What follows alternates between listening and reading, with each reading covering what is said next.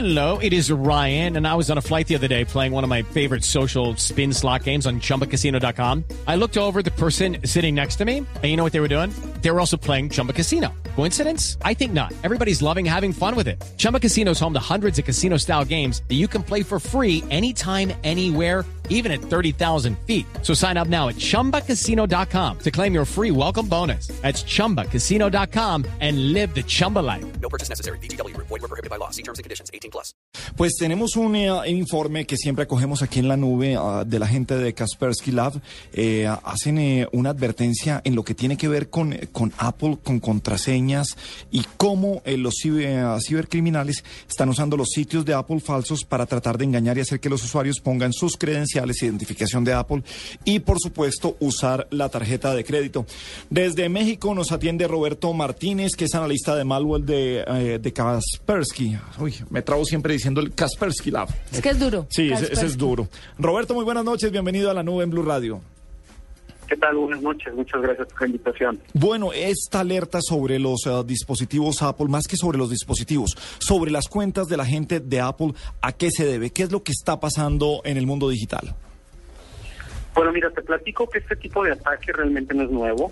Es un tipo de ataque ya muy conocido en donde a través de ingeniería social, a través de engañar al usuario mediante correos electrónicos, intentan que el usuario entre a sitios falsos donde pueda dejar sus credenciales.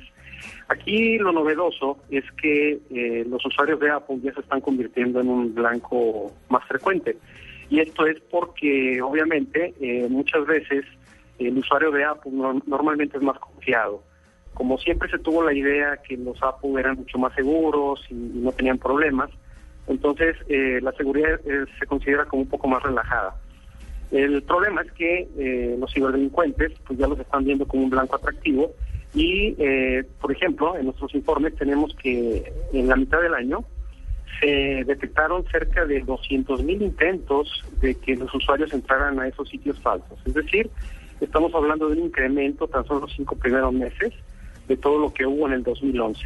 Y esto se debe precisamente porque la base de usuarios de Apple ha crecido y sobre todo, bueno, porque el atractivo de la plataforma, eh, sobre todo eh, cuando se dan eh, ciertos eventos como el lanzamiento de una nueva versión, un nuevo producto, es cuando estas personas aprovechan para crear esos correos electrónicos.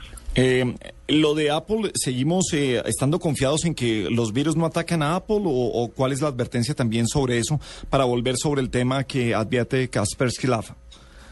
Bueno, de hecho, eh, considero que independientemente de la plataforma, los usuarios tienen que utilizar herramientas que los protejan. Es decir, eh, eso se puede tomar ya como un mito de que los equipos Apple no son afectados por virus o por malware. Realmente en los últimos meses hemos visto un incremento importante en malware, especialmente diseñado para Apple. Entonces la recomendación es que los usuarios de Apple eh, también eh, utilicen herramientas de protección y de seguridad.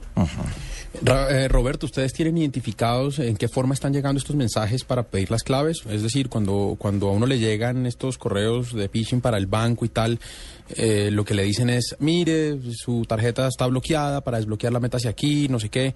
Eh, ¿Tienen unos formatos predeterminados también estos, estos correos que pretenden usted robarle la cuenta de Apple? Sí, así es. De hecho, eh, algo muy importante es que, eh, obviamente, cuando se diseña este tipo de campañas, los que se encargan de hacer las plantillas de los correos que les van a mandar a los usuarios siempre cuidan hasta el más mínimo detalle. Es decir, utilizan logotipos de Apple, utilizan más o menos la, la misma estructura, el mismo formato, y, y realmente es por eso que hacen que tantos usuarios caigan, porque cada vez se está profesionalizando más el tipo de correos que se envían. Y normalmente, por ejemplo, eh, son mensajes donde le piden al usuario que ingrese su información, su información del, del ID, ya ves que utilizas un ID para la tienda y para poder utilizarla para bajar música o aplicaciones, bueno, eh, te piden que ingreses esa información supuestamente para actualizarla y muchas veces utilizan eh, correos, eh, direcciones de correo eh, suplantadas. Es decir, si tú lo ves a simple vista, aparentemente sí viene de Apple. Y eh, con esto logran que el usuario se confunda y muchas veces caigan en esos engaños. Cu- ¿Cuál es la forma de no caer en estos engaños? ¿Abriendo el correo, el correo y mirando qué es lo que le están enviando a uno? ¿O entrando a un link que ellos de pronto metan en el correo? ¿O qué, qué tiene que hacer uno Quizás, eh, o para sea- caer, caer, caer? Están enfocados en Apple, pero me corrige usted, Roberto, lo mismo que le hacen a uno con los correos electrónicos. Ponga su contraseña. Exactamente. Usuario y contraseña. hecho, así es. De hecho, eh, normalmente, bueno, esos correos cuando llegan, lo que piden por lo regular es tu usuario y tu contraseña que utilizas eh, como identificador. Y una vez adentro, bueno, los eh, atacantes ya con esa información pueden utilizar tu cuenta, ya sea para hacer eh, adquisiciones o muchas veces para tener acceso también a la información de, tus, de tu tarjeta de crédito, ¿no? Bueno, ahí está. Bueno, y, y entonces, ¿cuál es la recomendación? Porque ah, para no para no caer, eh, ya cada vez son más difíciles de identificar. Eh, ¿Cuál es la recom- eh, recomendación puntual, Roberto? Bueno, primero que el usuario no sea tan confiado, es decir, eh, aquí ya no se vale, ya en estos tiempos, no, no vale el, pensar que porque tienes un Apple no vas a ser susceptible a nada. Eh, y eh, en segundo lugar, por ejemplo, siempre que reciban un correo donde te pide que introduzcas tus datos, especialmente tienes que considerarlo como sospechoso. Entonces, una técnica sencilla que el usuario puede utilizar es, por ejemplo, si está en la computadora, acercar el puntero del mouse hacia donde está la dirección del correo, va a poder visualizar en la parte inferior cuál es la verdadera dirección, que muchas veces es diferente. Si esta dirección cambia, entonces significa que es un correo falso. A veces eh, también es conveniente, por ejemplo, a veces el problema con los dispositivos móviles es que no siempre tienes acceso a esta información, ya sea del- de la página web o del correo.